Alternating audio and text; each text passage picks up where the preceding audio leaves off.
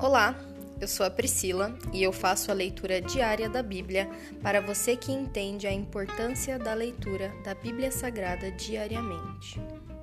Que Deus esteja com todos.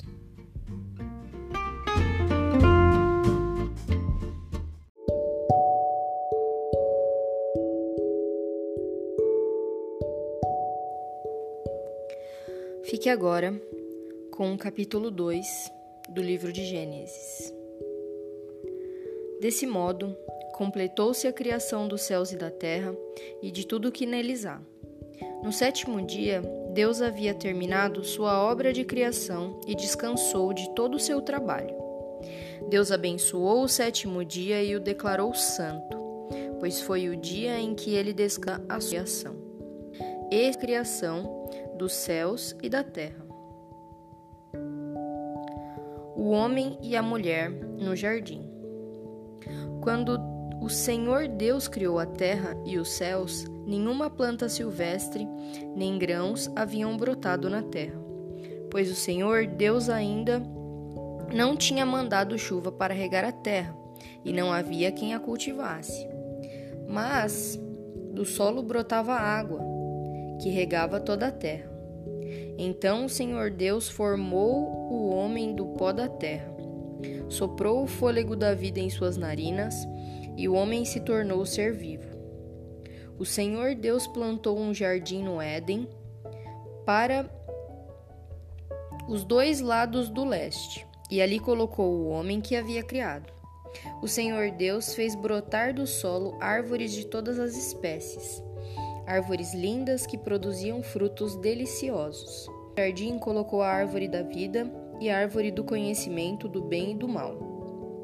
Da terra do Éden nascia um rio que regava o jardim, e depois dividia em quatro braços.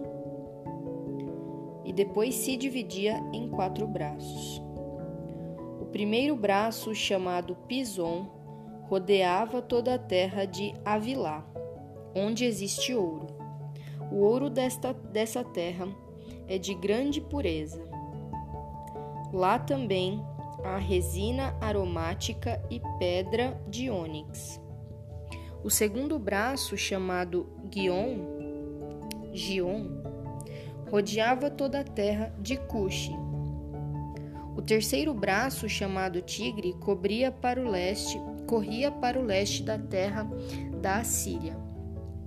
O quarto braço era chamado de Eufrades. O Senhor Deus colocou o nome no jardim do Éden. O Senhor Deus colocou o homem no jardim do Éden para cultivá-lo e tomar conta dele. Mas o Senhor Deus lhe ordenou: coma à vontade dos frutos de todas as árvores do jardim, exceto da árvore do conhecimento do bem e do mal. Se você comer desse fruto, com certeza morrerá. O Senhor Deus disse: não é bom que o homem esteja sozinho. Farei alguém que o ajude e o complete. O Senhor Deus formou da terra todos os animais selvagens e todas as aves do céu. Trouxe-os ao homem para ver como os chamaria, e o homem escolheu um nome para cada um deles. Deu nome a todos os animais domésticos, a todas as aves do céu e a todas e a todos os animais selvagens. O homem, porém, continuava sem alguém que o ajudasse e o completasse. Então o Senhor Deus o fez cair num sono profundo. Enquanto o homem dormia, tirou dele uma das costelas e fechou o espaço que ela ocupava.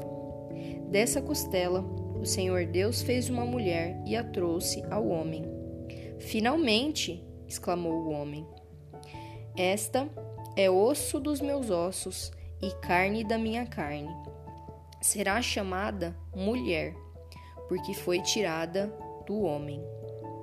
Por isso o homem deixa pai e mãe e se une à sua mulher, e os dois se tornam um só. O homem e a mulher estavam nus, mas não sentiam vergonha. Termina aqui o capítulo 2 do livro de Gênesis.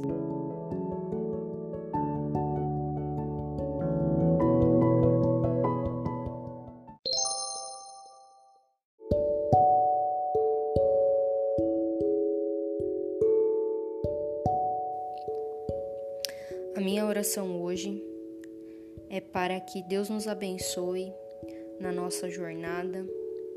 Tudo que começarmos, que a gente termine, e para que tudo seja para a honra e glória do Senhor Jesus Cristo. Amém.